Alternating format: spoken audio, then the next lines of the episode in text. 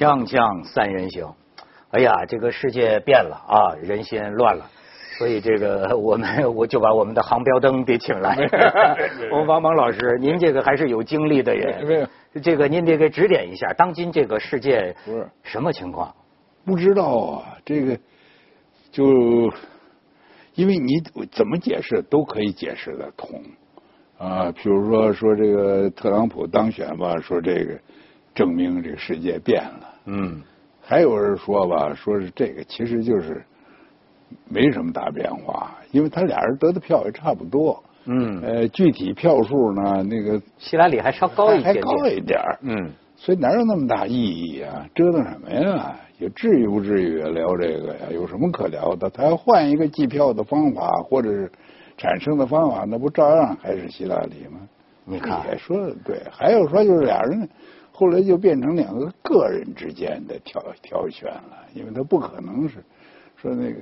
我也不知道，我又没没在美国，我闹不清的。这个是，但是这个王老师，你看就看得出来，他这个历史上被整过的知识分子，他比较能接受这种变化。我现在觉得很多知识分子啊，自尊心受不了。你包括你包括我们那个就就在上这节目，这饶毅教授就要来啊，我就在朋友圈里发呀，说谁本人的朋友谁要支持特朗普，拉黑绝交。甚至咱们扎建英啊，你就这几页从美国发回来，发过来的，发过来的，就是说代表美美国的精英阶层，就是说 寄予国内观众啊，就是说你们千万不要被这个选举结果给忽悠了啊！他就是你比如说，甚至于你知道建英都聊到什么了？就是说现在大家都开始反水，就讲说你瞧人特朗普，光那孩子长得就漂亮。说这就基因好，都都这么聊。就说你看人家女儿，人家儿子，对此对此，扎老师讲说，有误区之四是特朗普的孩子个个优秀，所以他是个好政治家。真相是这个，哎，这主要不是特朗普的功劳，是因为特朗普的三个妻子不是模特就是演员。至于优秀，克林顿夫妇的女儿切尔西也同样不差。都聊到这儿。是，哎，这是张建英的朋友圈啊。你看，在美国大选，老婆孩子都出来站台，咱们中国没有这个规矩啊。老婆孩子藏得深深的，都不知在哪，都没见过。哎，您这个是代表女性发声了。嗯。啊，可是这次这事儿，为什么我觉得所有的民调，嗯嗯，哎，包括美国所有的媒体，它的这个崩溃就在于，就是说，我们过去所相信的一切，甚至于这次我还看到一篇文章。就说过去每一次民调的统计学的方式，看来并不能反映底层民众的真相。他们开始对自己啊一辈子相信的东西产生了深深的怀疑。不是这个，我倒有这么一个设想，我不知道你们更了解这个外部世界的，因为他任何一个地方，他都有一个主导的那个是吧？主导的媒体，呃，主流的舆论。你看那个。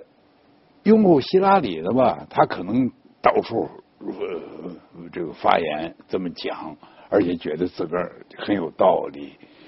有些拥护特朗普的吧，一比人家吧，学历也没人家高，头衔这也没有人家好，嗯，在公众影响也小，他就是喜欢特朗普，他就不说了，哎，所以为那个那个。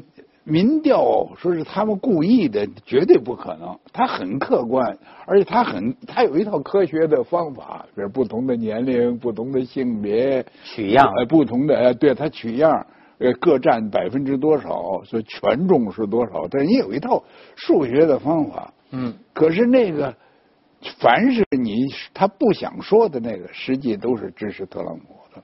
就刚才您说的那个，说是咱们那。哪个哥们儿说是非常的愤怒，声声明谁要是支持特朗普，支持特朗普就绝交。对，呃，可是呢，就不相反的，就很少有一个知识分子出来敢说，说谁支持希拉里，我就跟他绝交。对呀，他不敢吧？是，但因为他至少这个希拉里，他他的就是表面上的一切，他合乎文明人的那个体面、体体面、礼貌，是不是？对这件事情，我觉得真有意思在这儿。希拉里她代表了一种大家共公认的一个文明程度的标杆，哪怕是违心的，我也得承认，比如尊重妇女呀，呃，允许堕胎呀之类的。但是呢，在美国的民众，就是那种真正的主流的、主要的基层的白人，他们还是不认可这个。我就听白人就曾经说过，如果说强调政治正确，那我们既要过圣诞节，还要过这个耶呃这这个耶稣呃这那个犹太人的这个节日，还要过中国、中国的春节，还要过这个伊斯兰的这个斋日，这一年到头就就都过节去了。你不可能政治正确，你只能要选一个文化的主要的主流。是是，就是说现在是不是说明这么一件事儿？就是说有文化、有知识的人，他们相信的一切呀、是一种乌托邦。比方说这个政治正确，好比说，哎男女平等这个理儿有没有错？对好像没错吧？对对可是全球那么大，很多个民族、很多个种族，他们现在还是老婆围着锅台转呢。对对他们来讲，这是天经地义的。你你在美国，老婆也围着锅台对转。啊，还有一个就是说，你看很多政治正确，比如说这次也有我有一个美国哥们儿就说了，说好像同性恋的这个婚姻，在美国好像很多都是都合都合法了。他说实际上你不知道，很多传统家庭，中西部的这个家庭啊，包括华人的家庭，我都碰见过，他完全不接受。他说我们不是反对同性恋，对对对同性恋我们能接受，可是你要说全国最高法院裁决同性恋可以结婚，孩子有两个爸爸，我们怎么教育孩子？说我们孩子都改同性恋了，就是这哎，那么你说这个，对，这个就是说，实际上他们的话你要上了台面，在美国呢都是政治不正确的，可是用选票，他是不是表现了他心里的不满意？是是这事儿您觉得怎么看？是，呃，我想这个可能，而且你要从整个的来说，从人类的心理来说呀，它其实是它是有波动的，它不可能即即使大家都深信不疑的东西，它也有时候会有觉得，呃，哎，就不能变了，嗯呃就不能有别的说法，呃，你就没见过另外的事例，是不是？呃，说，呃，因为我最近我在网上都看过，其实这个话呀，我呀在小范围内我也说过，我就说这个人和人的平等吧，它只能够是在有限的范围之内，比如说公民权是吧，嗯或者是有类似的这些东西。还有很多东西它都是不平等的，怎么可能平等呢？对呀是吧？比如说姚明，他跟我平等吗？我那一站，我得这么看人家，说他一摁就把我摁，给 给摁在摁地里了，因为人生而不平等，他生而不平等，对呀是吧？智力也不平等，是您您以为所有的人都都是一个智力？怎么可能呢？运气更不平等。运气更不平等。哎，他但是特朗普最后往回找吧。我昨天看他一采访，他说要驱逐这个非法移民。昨天这个采访，特朗普就说呀，他说这个我说的是啊，驱逐那些个有犯罪记录的非法移民。你看他多会聊天，这具有犯罪记录的，他说他们大概得有一百万或者有三百万，把他们驱逐了之后，剩下的那些好的非法移民，咱们再说。你看，这是现在特朗所以普。这里啊有这么一个说法啊，我这是我这是很很靠不住的说法，说硅谷的那些华人的高层技术人员，他们暗地里都支持特朗普，因为他们就有您这个看法，他们是高层的技术人员。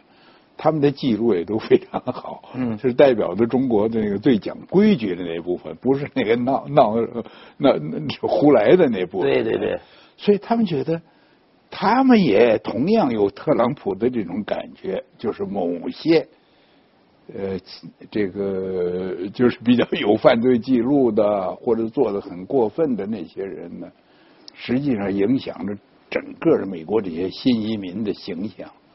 所以，如果说特朗普抓抓一抓，他们这都是有那个那个什么软件大大王啊，那那个所谓什么大咖呀、什么玩意儿，对对叫什么，都是那那一批人，所以他觉得适当的适当压一压一压是可以的。现在就是要看特川普上台以后他怎么做。如果把美国所有总统放在一起，川普我看从好的一面来比较，他可能和克兰富富兰克林比较接近，是个企业家，出身贫困，然后出靠自己慢慢慢慢形成了一种新的一个理念。他没有克兰富兰克林有这么有有学问、有远见、有自律心，但是他有实干精神。他的这个实干精神，实际上是很多精英阶层，就像您说的硅谷，尤其是华人有技术、有身份的人，特别支持他的主要的原因。而希拉里，也前面我们也谈过，希拉里最大的问题就是他有很多理想，有很多政治上的说辞，但是究竟你怎么去帮助这些弱势人，他拿不出施政方案来。我怎么帮啊？我们给他福利，这你不能光靠印钞票去福利呀，叫救救穷救急不救穷。这个穷你越救他越穷，你永远救不完。所以大家真正的就是实干的老百姓害怕希拉里，我听到很多主要是怕这个。而且还有一个这个范儿啊，正不正？我现在发现呢，怎么我碰见的几乎每一个人，哪怕是支持希拉里的人，他们都会有一个附注。说我不喜欢希拉里，但是呢，我会投他的票。哎，为什么没有人喜欢希拉里呢？按说他够体面，是这个嘴永远咧到耳根子，对吧？我我作为女性啊，从旁边的观察，我亲自见过希拉里几几几秒钟啊，直觉没有没有直觉，但是从他开始竞选以后，我看他他前面竞选和后面竞选的两段。差别很大。开始前面竞选，我还跟别人议论过。他发言完了之后，他亲完小孩之后，脸马上会做出一种很嫌恶的表情。是吗？是前面一段，但是到了后期的时候全改了。有人有团队调教他，那个笑容永远在。你把前面竞选的表情找来，发言完了之后，经常会厌恶、厌倦、很邪恶的神情，不在乎的神情。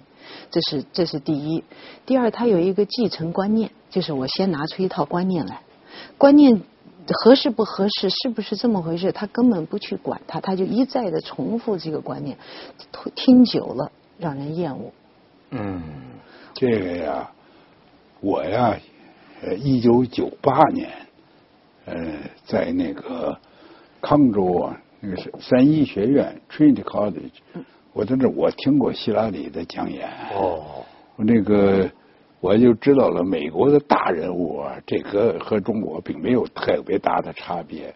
前四十分钟啊，那个礼堂里人已经都坐得满满的，而且都是这么挤着，人和人都是靠着的。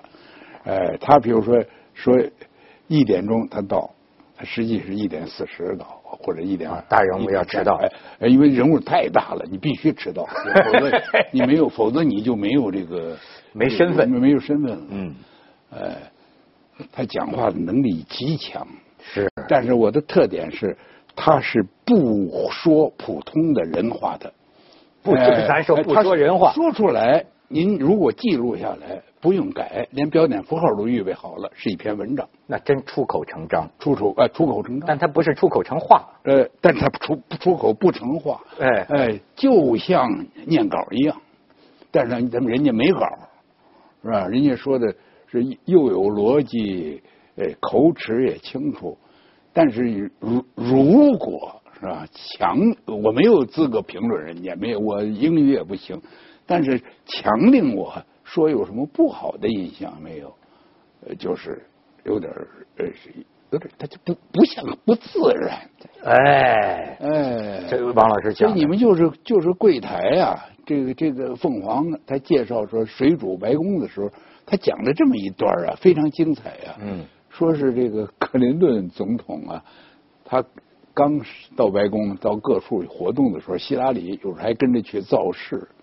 结果他就发现有很多人烦他，哎，他上了车了，还有人过来啐口，哎，还有人甚至于骂一句低级的话。嗯，希拉里自己说：“我身上有一些东西，他们不喜欢，我今后要注意，不要跟着这个总统出来活动了。”啊，他有这个自知。哎，嗯，另外就是这个我爱人呢。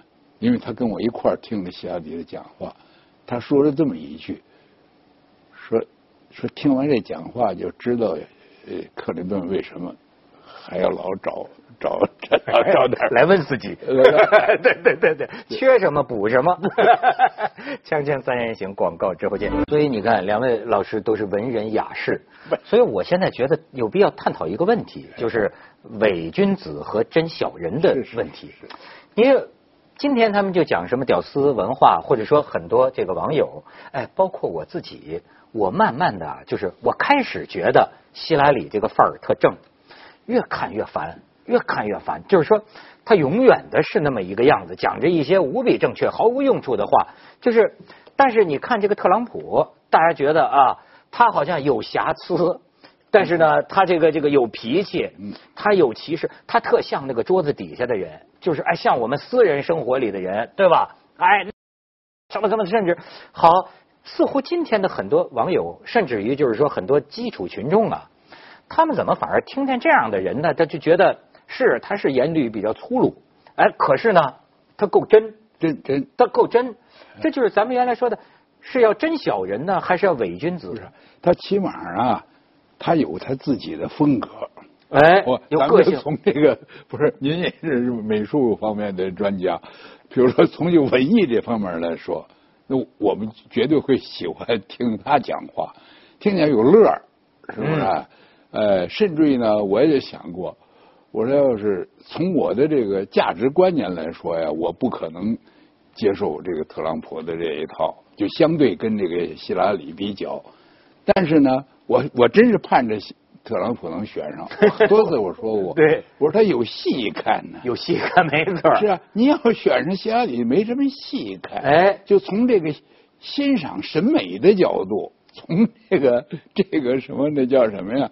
就是你把它看作一个表演，看看作一次 performing 的话呢，你你愿意愿意让这个他角儿更有戏哎你你底下看，底下他还有乐儿对，呃！你比如他一下子就变得越来越文明了，越来越 gentleman 了，嗯这也是也是一出戏啊。哎，是你像希拉里说，我再大一点声希拉里他们这一批人，实际上已经养成了一种说人话不办人事的官僚阶层。是而 Trump 这一个呢，他直接就说，我办的事儿你都看得见，是不是人你来评价，我就是这么回事儿。嗯大家看到的确实，您说的是一个真的问题。那希拉里的整个的形象是包装起来的，你永远感觉他是假，所以大家说他是个骗子。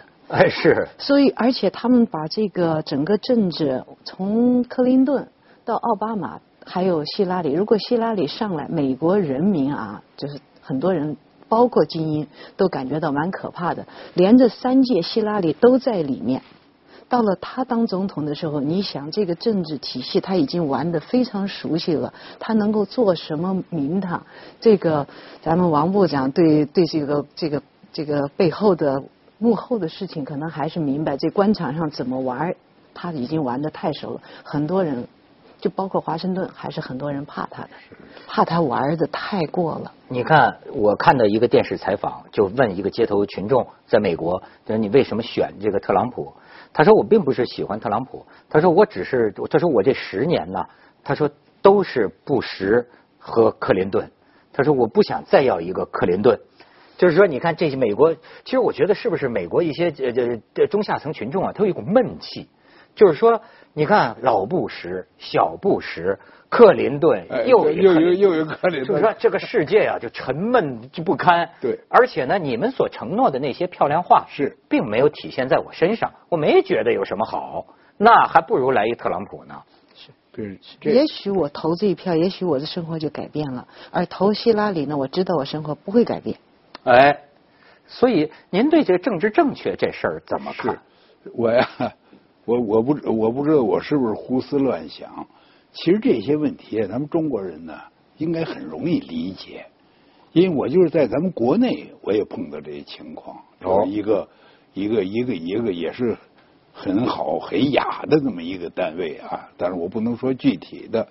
曾经有一个一个领导，这个领导的特点就是这个信口开河，哎，他说的很多话都不能实现，但是大方向他也注意，也注意政治正确，他绝不会呃这个做这个违反什么四项基本原则的啊，违反改革开放啊，对。不让发展，不让小康啊，呃，他不绝不会说那种话。大错不犯。但是平常他突然就是特特别语出惊人，嗯，嗯，大家都爱听他的话，但是也都知道他的话不一定实现得了。哎这就一个有点听脱口秀的感觉。猜得出您说的是谁。这一位我续下来，不对你就不不，你对你就点头。他到美国演讲是大受欢迎，也是因为这个原因，是不是他没？有不，我不是不是，我是我是说当当中央情报局啊都是当过领导的嗯，都是真正当领导的。后来又换了一个领导，这个领导呢，人很谦虚谨慎，是吧？服务意识非常的强，说出话来就跟人民日报上的一样。哎，呃，大家就觉得听他的话，他没没，他也不没有人反对他说的话。你想，在人民日报上说的话，你反对他干嘛？他都说说的都是有道理的嘛。可是他就听得他发困，没错，这这人心怕闷。没，您说人心怕闷，我更有这种看法。你看那个，就是就拿这个呃，一个是俄国、苏联啊，一个苏联，一个中国，有些高层的知识分子，他最后他选择参加这个这个革命，参加最危险的这个革命。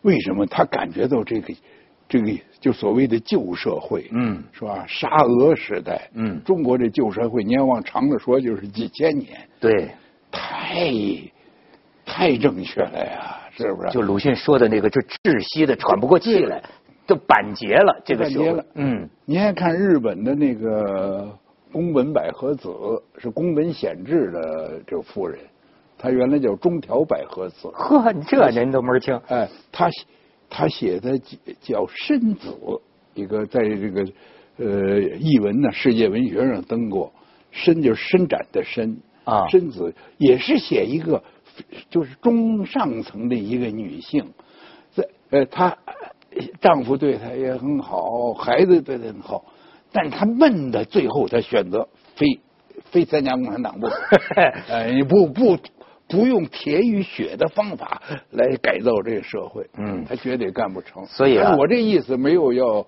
说是特朗普也能参加革命，没那意思。是，但是您这意思倒是让我想起王老有本书的名字啊，这铁与血啊，还有个闷与狂，闷与狂，是吧？你看这狂人，这个世界，哎，不光是这个特朗普，你出现一个现象，就是说这个菲律宾那个杜特尔特，哎呦，哎，多多逗这人，是吧有戏呀！你跟这人有戏你要喝酒，我愿意跟杜特尔特一块儿喝，是我绝对不愿意跟那个那个那个什么希拉里，呃，不是那个什么三世啊，那个呃，阿基诺，阿基诺三世，哎，同样，尽管希拉语呃是吧，这个呃也有是很很高雅的那一面，但是要喝酒呢，也宁愿意找特朗普。特朗普，你不知道，你要喝两杯酒，你不知道他说什么了。